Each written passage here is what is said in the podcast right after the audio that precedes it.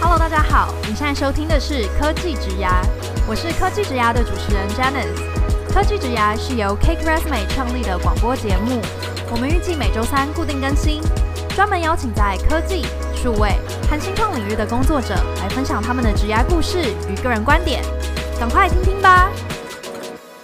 今天很高兴邀请到在日本乐天担任 Data Scientist Marcus。Hello Marcus。Hello Jenny。Hello 各位观众，大家好。嗨，好，那一样，我们就是先介绍一下 Marcus 的背景。Marcus 在学的时候呢，就读的是正大资管系。那他大一、大二的时候非常活跃于热舞社。那说到这里，听众大概也可以就是大概想象 Marcus 的大学生活啦，就是非常青春，然后大一、大二可能都在练舞那一种。然后他一直到即将毕业前呢，才确定想要朝资料科学领域的方向发展。那为了要快速培养相关的技能，他就开始累积了各种的实习经验。那在毕毕业呢，展开五十啊五十几场面试之后，他加入了 Amazon，从事 Marketing Specialist Analyst 的工作。那在今年的六月，他也真的成功的为自己争取到日本乐天的 Data Scientist 的角色。这样，那所以我们今天的访谈里面呢，就是会着重在两个主题上面，一个是说啊，Marcus 他是如何在有限的时间内快速的准备好自己的呃 hard skill，因为毕竟就是刚刚也提到，他大一、大二可能都还蛮认真在练舞这样子，然后啊比较晚才确定自己的方向。那他怎么样快速的呃让自己培养起这些技能？那第二个着重的主题就是说啊、呃，他在电商零售产业这里的呃整个工作的观察还有心得是什么？这样。好，Marcus，你会紧张吗？稍微有那么一点。没有想到那个大学练舞的事情会被搬出来讲吧？算是稍微有些人会觉得是黑历史，有些人会觉得是一个精彩的大学年华吧。嗯，那可是我觉得这种事你怎么想啊？你怎么看？我其实觉得。呃，刚毕业找工作特别辛苦那一段时间，会跟很多乐舞社的人都觉得说啊，要是如果早点开始读书，准备毕业之后就业会比较好。但是现在其实走顺的时候，觉得说就是有那一段经历，才可以让自己稍微有一些与众不同的感觉。那你可不可以更具体的描述一下自己的大学生活？就像你刚刚讲的，你到底做了哪些事情？然后，嗯，那是怎么样让你开始决心说要往资料科学这个领域走去？嗯，这算一个蛮长的故事，就。啊，因为我觉得很多人都这样，他其实申请大学科系的时候，翻一下入学简章，知道这个科系在干嘛。那我其实刚好填资管的时候是看到有城市设计，想说这东西应该蛮酷，可以做 APP 等等的。那对，我也刚好最低分分发上了。那嗯。其实你好坦白哦，这这，我觉得这都很真实的一面，就是，嗯嗯，嗯呃，我真的就是懵懵懂懂的进来了。那大一的时候，其实因为系上都有一些活动，才开始第一堂课。那第一堂课大家其实都第一堂课就是城市设计，所以大家都。很兴奋的想说，哦，我一定要很认真上课，就是不要再，很多人都会说不要再像高中一样浑浑噩噩。对，我们这一种新年新希望的感觉。对对对，完全是。二零二一年一定要怎样？对，完全大家就每个人都在讲说一定要很认真上课，但上了半小时之后，大家就发现大家几乎都听不懂了，之后大家就开始消沉起来了。然后到你们那时候上的语言是什么？那时候其实是上 JavaScript，但是很妙的一点，虽然说这也不是诋毁正大资管，就那教授上一上都写成是开始出错，然后是助教也帮他出错了，然后大家就很迷惘，想说啊，我也不会写，教授也不会写，到底该怎么办？然后从那一堂课之后开始，大家就会开始慢慢缺课，然后就是。等于我迷惘的大一、大二生活也正式开始，然后找不到一个重心，就想说啊，高中也是热舞社，那我大学就继续加热舞社好了。所以你的意思是说，是因为就是开始缺课之后才开始跳舞吗？也不是在合理化自己，也不是，也不是，就呃想说生活总是要有一个重心，毕竟都住在学校，然后所以就想说那。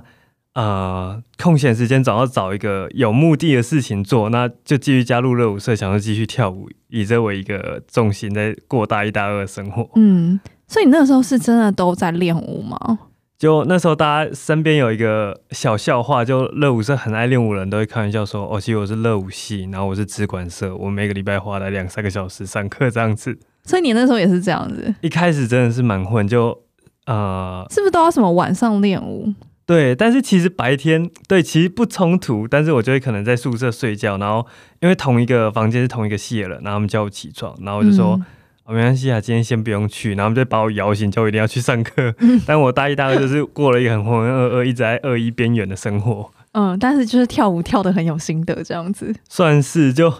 呃完全把自己的心力与爱都放在热舞社，出去上课回来教学弟妹之类的，然后学弟妹就觉得。哇，学长真的对我们很好，但其实学长是找不到其他事情去做。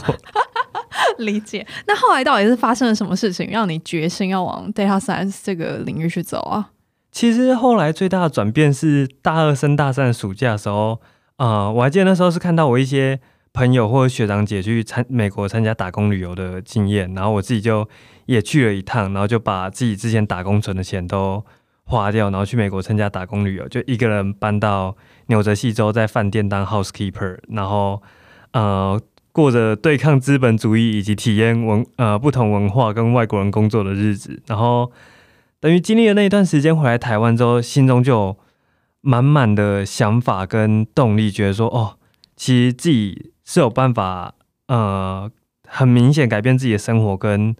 可以有很多可以做的事情的，所以那时候。呃，还记得就站在正大商院一楼的，看着各个布告栏，想说有什么事情是我可以先做的，有什么事情是我可以找到未来我毕业之后我会想做的事情的。然后一路懵懵懂懂，慢慢从可能新销啊、供应链管理啊，然后上到可能商业分析啊，才发现说，哦，其实这个我其实蛮有兴趣，因为从以前我数学可能就蛮好的，然后嗯，就觉得商业分析当老师教程式语言。做一些计算或者做一些资料处理的时候，这些是不只是我可以理解我写出来的，甚至我觉得我有兴趣的。然后就跟老师聊了一下之后，老师又介绍说，哦，其实还有 Python 啊，真的还有其他课程可以去上。嗯，我就慢慢一步一步，嗯、呃，对他理解上之后，越来越可以看见他未来的趋势，就觉得，哦，这应该是我未来想做的事情了。嗯、然后就这样子慢慢一路走过来了。嗯哼哼。那你自己在下定决心之后，你做了哪一些呃关键的决定或者是行为，然后让你之后呃毕业之后可以就是很快速先加入 Amazon 的 marketing team 里面去做分析？其实那时候我呃我记得我好像是因缘际会在成品里面翻商周，翻到一个线上学习平台叫 Udacity。然后就在讲说，他跟很多企业合作，他对于那些想要了解呃科技，比如说前端、后端，或者是呃资料科学等等的领域的人，他都提供课纲，以及他们有跟企业合作。可能像我那时候写的，就是一些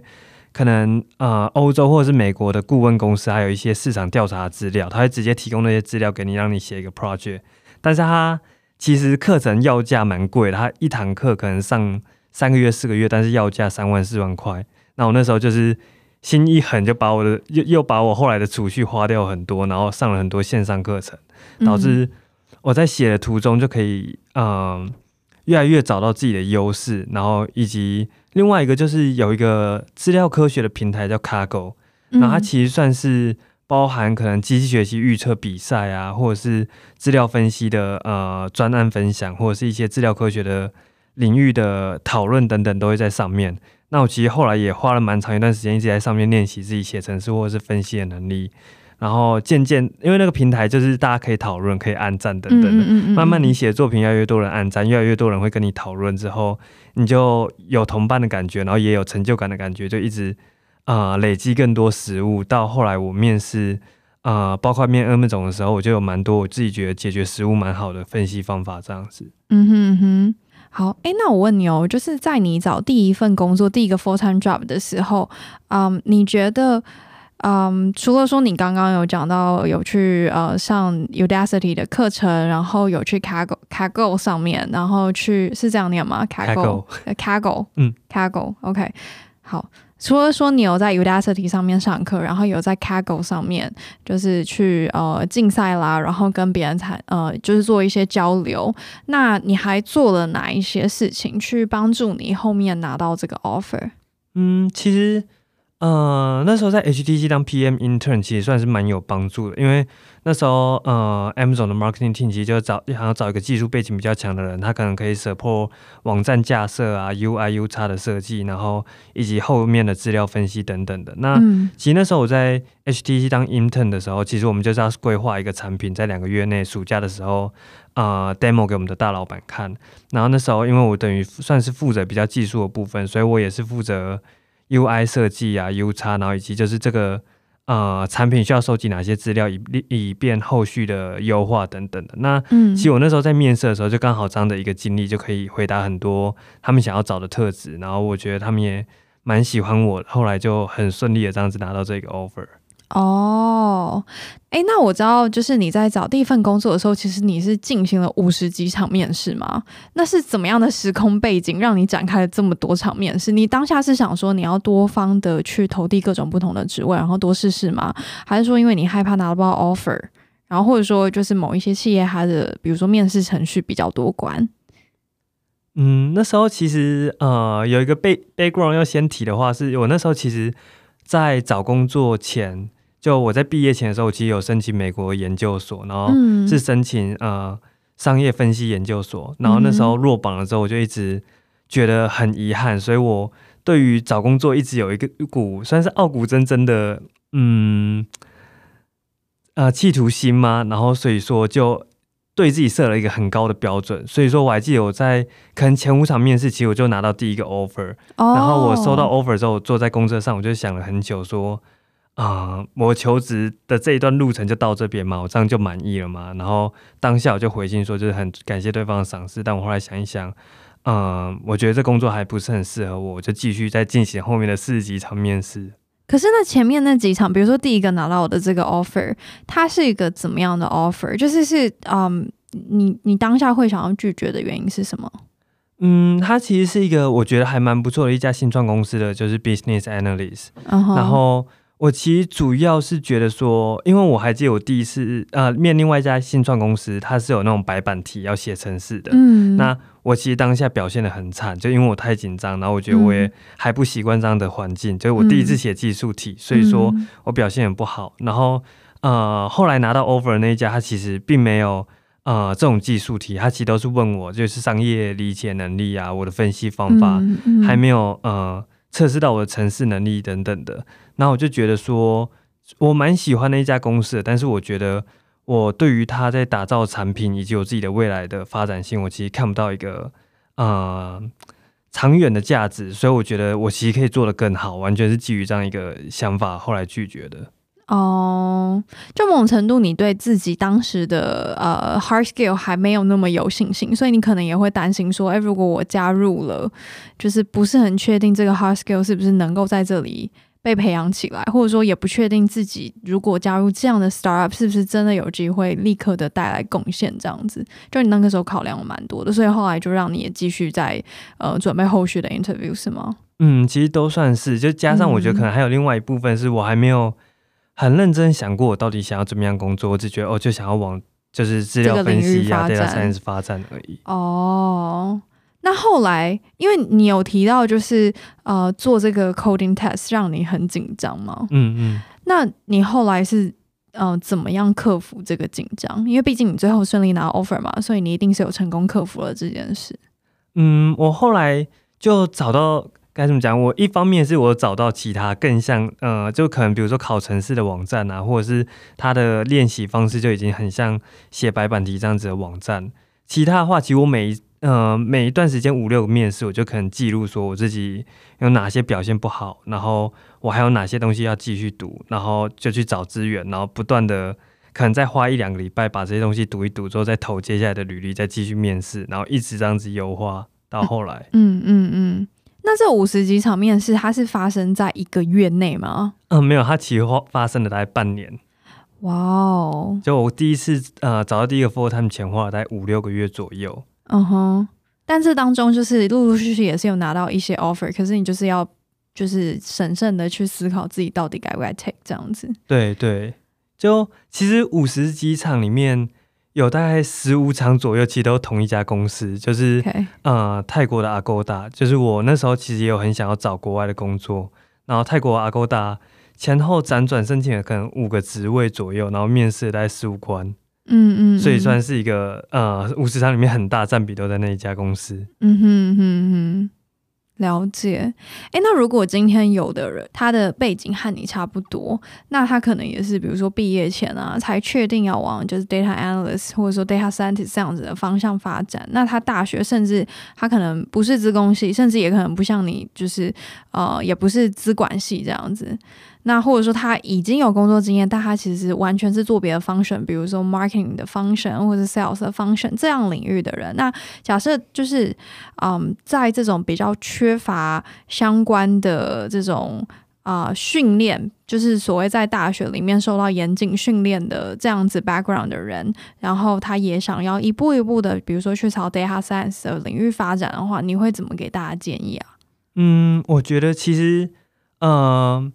蛮简单、蛮轻松的一个想法，是你从你身边你有兴趣的数据开始下手。因为其实你不管是 sales team 或者是 marketing team，其实呃，比如说你就算 marketing 是做 content 的，那你一定 content 会有一些呃 impression 啊、click 啊这些数字。那 sales 的话，很明显业绩啊、转化率等等，其实都会有这些数字。那其实大学的话，我蛮建议我蛮多朋友，就是你身边有看到什么个案，呃，像比如说很多人很喜欢电商，对，有些人喜欢嗯。呃销售等等的，那我其实都建议他们从这些数据的一些资料分析或者是资料科学的应用看起，你就先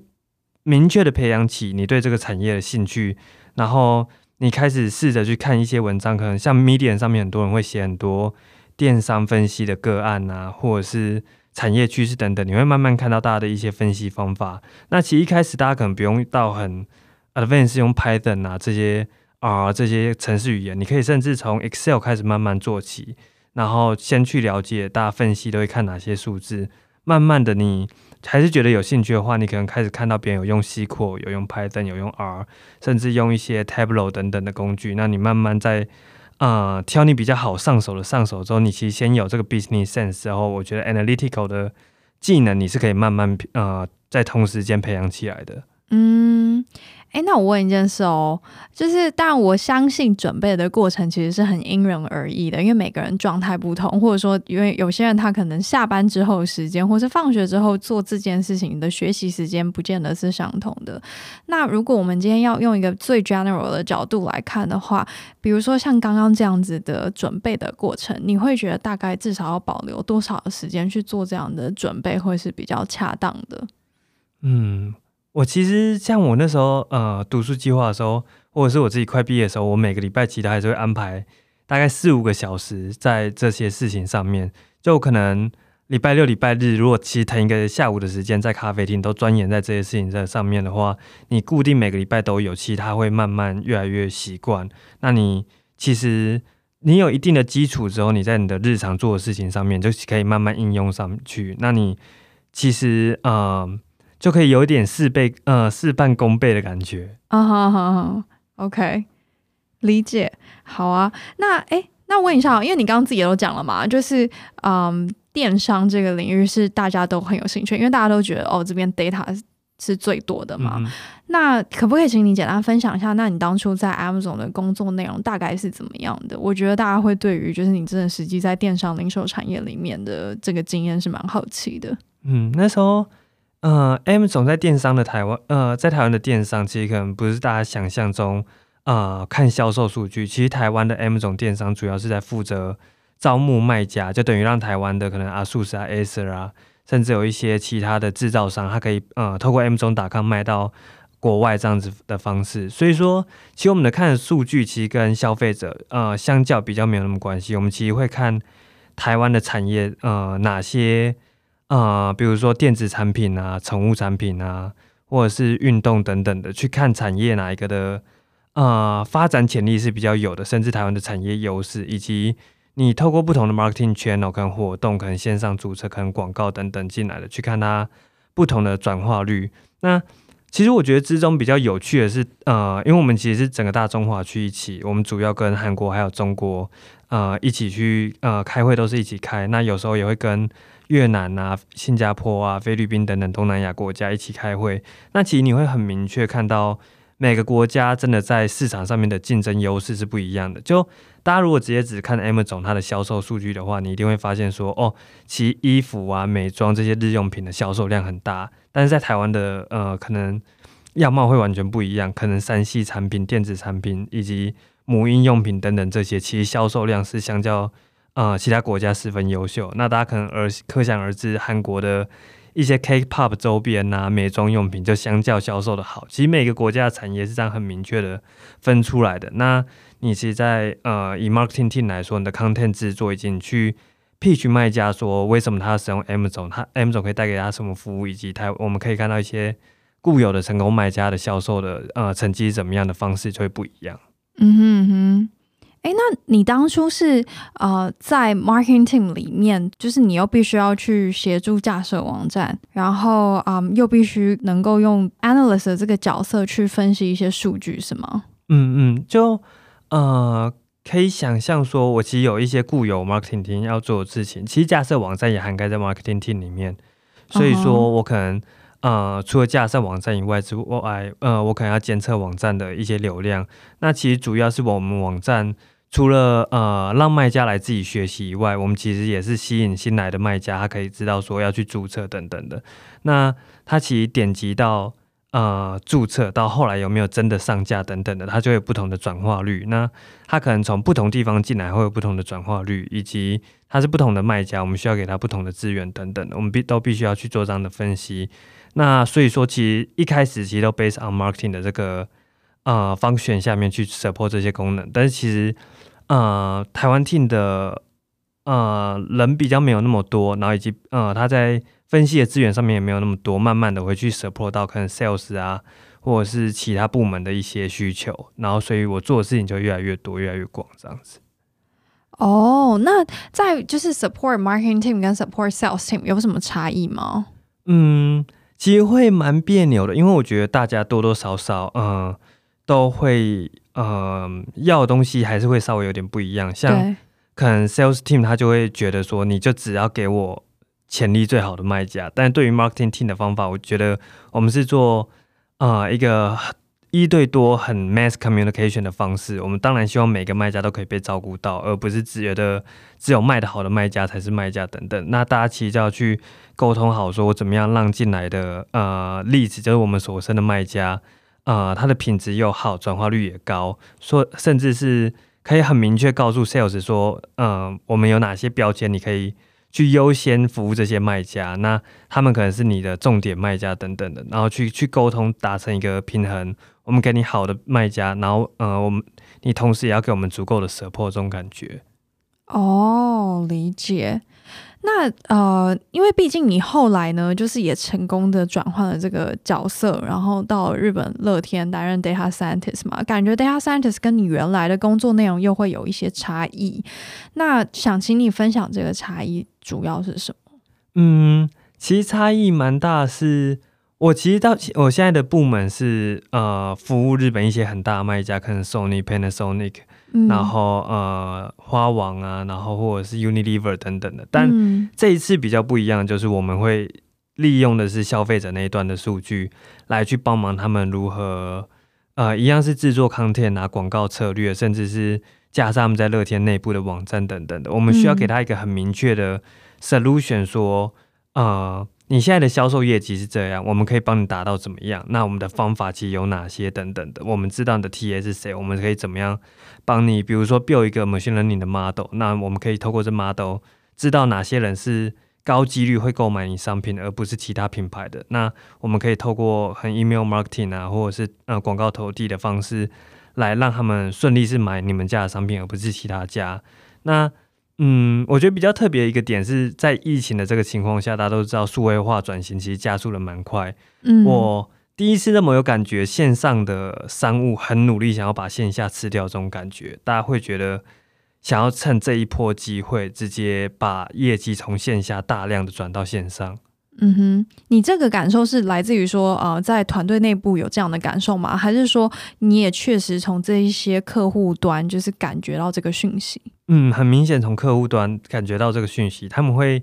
提很夸张成长的数量，说既然我现在已经要转到线上了，就有点 now or never 的感觉。那我需要的是可能两倍甚至三倍的业绩。那呃，我们就必须要提提出就是合理的 solution 跟就是合理的转化率，以及他们需要的成本，他们需要付给我们多少钱买多少 solution 等等的方式来说服他们说我们能达到这个目标，而且你的投资是有效的等等。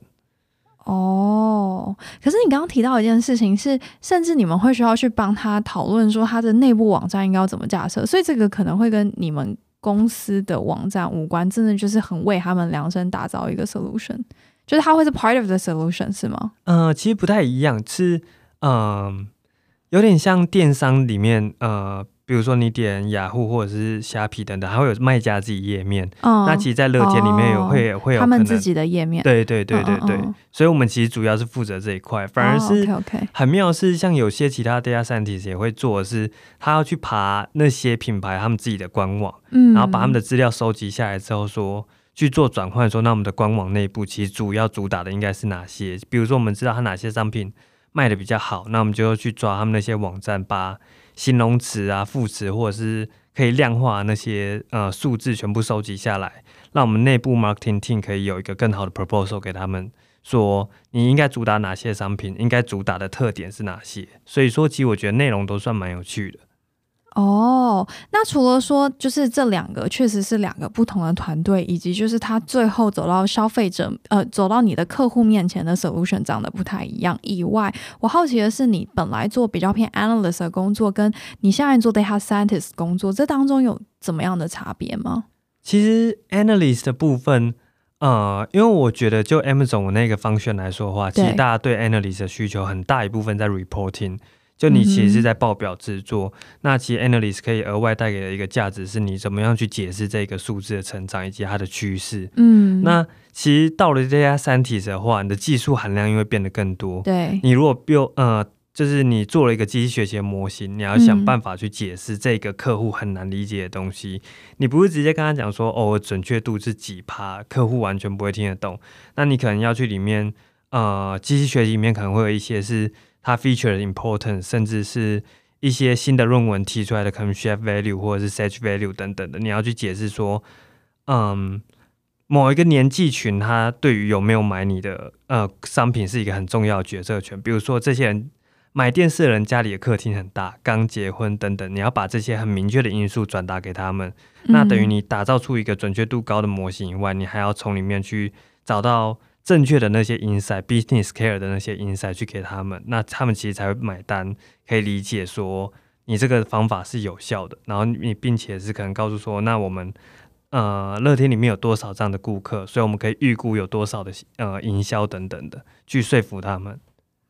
那以你自己的。嗯，背景，因为毕竟你本来你也说了，本来那个 role 它是比较做比较多 reporting 的东西，然后嗯，当然那也已经有开始处理了一些 data 的东西，但是啊、我会更好奇的是，你后来是怎么样真的很成功的去把这中间的差异去弭平，然后真的拿到这个这么 engineering 的啊、成分比较高的这样子的角色？嗯，其实算是。呃，运气蛮好的。我刚好在 Amazon 的时候，我发现里面有一个比，就他们其实整个 Amazon 全球，他们一起办一个呃 Machine Learning Competition，就全公司每一季都会发布一个题目，然后呃，其实都是算蛮实务性的，然后会去参加，然后它基本上有点像 Kaggle 一样，是比准确度，但是它会很是你的 business sense。那那时候其实有比到一些跟我们的方学很接近的比赛，有机会找我们。呃，team 的 sales 一起来讨论他比赛的内容。那其实，在这样子解释呃机器学习的过程中，我刚好也去找了一些相关的课程来上，怎么如何解释机器学习的内容。所以说，导致我后来在面试乐天的时候，他们这个方选刚好很需要这样的能力，所以我觉得我才刚好补齐了这一个能力之后，录取到乐天里面。那进去之后，其实也会遇到蛮多难关，因为我以前嗯，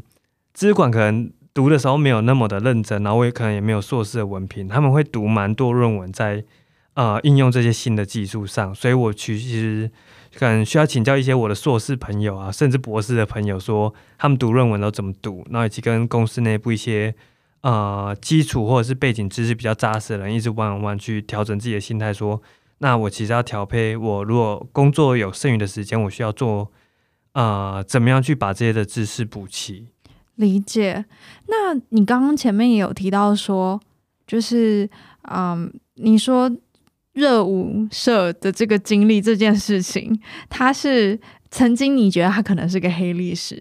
但是后面就是你又觉得，哎，它可能是让你与众不同的原因。这边讲的与众不同是单纯你在生活上你的 lifestyle 可能跟别人比较与众不同，还是说它这个这个经历确实也让你在职场上可能有一些不同啊？嗯，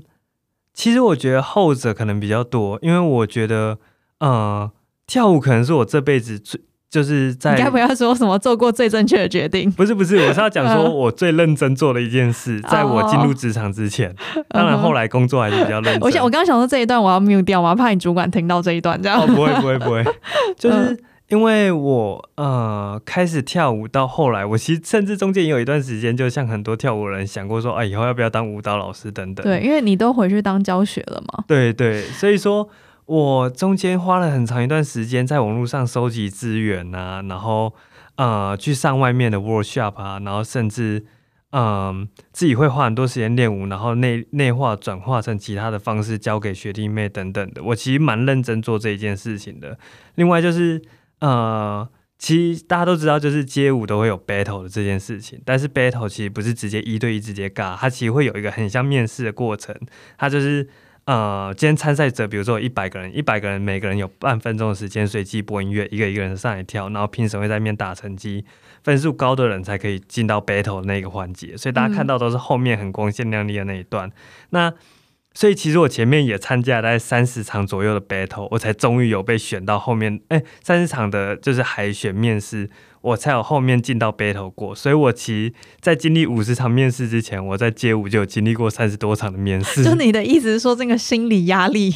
是一样的，对，对，对，就情景是很像的。甚至是你在面试的时候，旁边不会有一堆人看，不会有人对你指指点点，但是跳舞会。哦，所以其实压力更大哎。对对对，所以我其实。我在三十场里面，其实呃，甚至到三十场以后，我其实的怯场都很严重，所以导致到后来面试的时候，有时候面试官会夸说：“哦，其实你刚毕业，你看起来都不会紧张哎。”其实我的手可能在下面抖，但是我看起来很冷静。这是我跳舞这一段 battle 史带来给我的能力。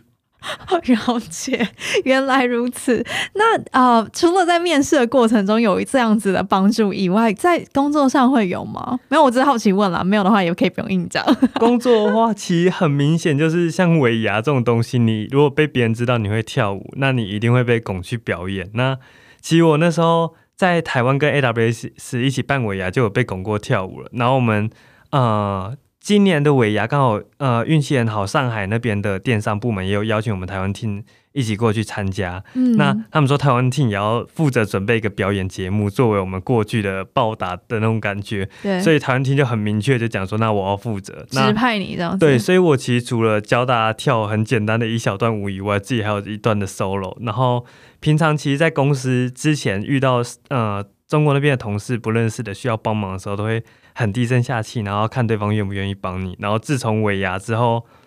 呃，你寄信给人家，人家一看到是你之后，然后就哦，原来是你啊，好啊，我帮你啊。然后在公司里面想要约人家请教事情，大家也都很乐意，大家一天之内就认识你了。那你其实，在公司之后找别人帮忙，大家都很乐意，很想认识你，是吧？哦，就反而跳舞这件事情呢，它反而让你在公司里面也获得了很大的 exposure，所以你就可以很快速的有一些资源可以运用。这样，对对，就有点意想不到的收获。有，就等于一个晚上大家都认识你，你还没有认识大家要请他帮忙的时候，他就已经认识你了，所以他就很亲切的想要帮助你。所以我觉得算是一个。以前跳舞真完全不会想到以后工作有这样的帮助。以前老师最喜欢讲说，你现在跳舞对以后也没什么帮助，事实上是有的。哦，所以如果我们现在回过头来看你当初那个 GPA 的成绩，就是你其实也不会觉得说，呃，就是那是一个怎么样很后悔的点还是什么的，因为反正你后来也确实有成功的，呃，就是在最后比如说六十个学分去做这个提升，然后大家也可以感觉到哦这个转变那。还是有一个故事是很可以去跟大家说明，然后大家也基本上都能理解。不管是你过去曾经在面试的过程中，或者说后面真的在工作的这个场合里，这样。对，完全是。就其实，呃，日本同事可能还不知道，Amazon 的同事一听到我 GPA 二点六，大家都故意开玩笑说他们的 hiring process 一定出了什么问题，都完全没有 review 过我的成绩单等等。但其实大家就是会看吗？其实哦，我我有过一个很悲惨的经验，就是我在那五十多场的面试里面，有过一家公司发给我 offer 之后，跟我讲说，哎，那我跟你要一下成绩单好了。看完之后就说，哦，我们因为一些内部原因没办法给你 offer。然后那时候真的是第一次觉得说，为什么以前不好好读书？但是那是因为当下那个被拒绝吗？对。但如果我们现在来看，就是此刻的你已经也有工作了一段时间了，你现在来看这件事情，你有什么想法？我觉得这都很结果论，就是你现在走顺了，当然会觉得说以前就完全不会 care 了。那如果比如说未来某一天，比如说我要申请研究所的时候，对方又跟我讲说我成绩太烂的时候，我可能又会再后悔一次。就你只能把自己过得越好，对于你过去犯下种种任何事情，都会比较坦然的去面对它。哦，听起来就是就是，反正你现在就想想办法，就是尽可能再让自己的能力变得更强，这样子。对，没错。对，那大不了就是再多上一些线上的课程，或者是再多怎么样精进自己。对，没错。就你只要能证明自己有能力，过去我成绩多烂，那也只是过去。然后，反正你现在确保自己 performance 是有到位，这样子有在那个 level 上面。对，没错。好哦，哎，那你。嗯，今年的话，因为疫情的关系，所以你一直都是在台湾 remote 这样子。对对。哦，了解。就是现在其实有已经安排，我大概搞不好明年一月一号一跨完年，我就要当天买机，呃，也不是当天买机票，当天坐飞机去到日本这样子。哦，那那你现在跟比如说日本的团队 co-work 起来的感觉，跟你本来就是在 Amazon 可能是跟台湾的同事居多，或是有时候可能会有些大陆同事啦，就是哦，这当中有工作上有什么比较不同的地方吗？比较不同的地方，我觉得可能是因为我从 business 赛到就是比较偏 engineer side，大家其实呃讨论事情都很讲求效率，像。呃，以前可能开会一个小时很容易 delay 到一个半小时，因为毕竟事情还没有讨论完。但现在可能开会一个小时，大家就尽量压在一个小时结束，因为不想要呃 delay 任何人的任何事情等等的。然后以及以前，嗯、共同点的话都是大家其实对向上沟通都是要资源。那不同点在于说，你现在其实。身边的人都是跟你同样嗯专业的人，不会再像以前一样分 marketing、分 sales 等等的。现在你的身边每一个人专业都是跟你一样的，你可能在沟通上面的话会比较顺畅，因为大家都跟你讲同样的语言。嗯哼嗯哼，理解。哎，Marcus，那我问你哦，你最后有没有想跟大家分享什么？嗯，对，做一个总结这样。想跟大家分享，其实因为前面有提到蛮多，大家可能。呃，跨领域上面会遇到的问题，其实我觉得跨领域上面一定多少都会遇到一些呃棋不一些，甚至很多的困难。那其实像是我自己刚刚提到说，我申请研究所落榜，然后我面试阿勾达面试了十几关没上，然后其实一路上都会遇到很多很怀疑自我的时的时刻。那其实虽然说这有点像一个信仰，它并没有什么根据，但我其实很认真的想说。呃，其实你只要很努力做，坚持自己所相信的事情，我相信你眼前遇到的不好的事情都是对你有最好的安排。所以说，呃，我就我现在的立场，我现在回想起来，我其实落榜对我自己可能是一件好事。我，嗯，如果去美国读书的话，我其实不会知道原来我自己不需要这个学历，我就可以出国工作。然后。呃，我 Agoda 如没有上的话，其实我也不会知道说，我其实，在 Amazon 就可以表现的不错，我甚至后来可以到日本乐天来工作。因为其实我当初面试日本乐天的时候，呃，面试前半小时都可能都还在跟我朋友吃饭，然后他就说啊，你等下不是要面试，不用先回去准备嘛？我就跟他讲说，哦，其实我觉得这个应该不会上，我只是挑战看看而已。可是殊不知，我最后很意外的上，也让我自己很惊讶。所以其实我觉得，大家如果遇到很困难的苦难，其实可能都是对你最好的安排。哇，好励志哦，非常的棒。好啊，那我们今天的访谈就到这边，谢谢 Marcus 这么真诚的分享，也谢谢 Jenny，大家拜拜。好，那谢谢大家的收听，接下来科技只要 Talent 可能会为大家带来更多有趣的内容。如果你喜欢我们的 Podcast，欢迎订阅、追踪和分享。我是 Janice，大家下次见，拜拜。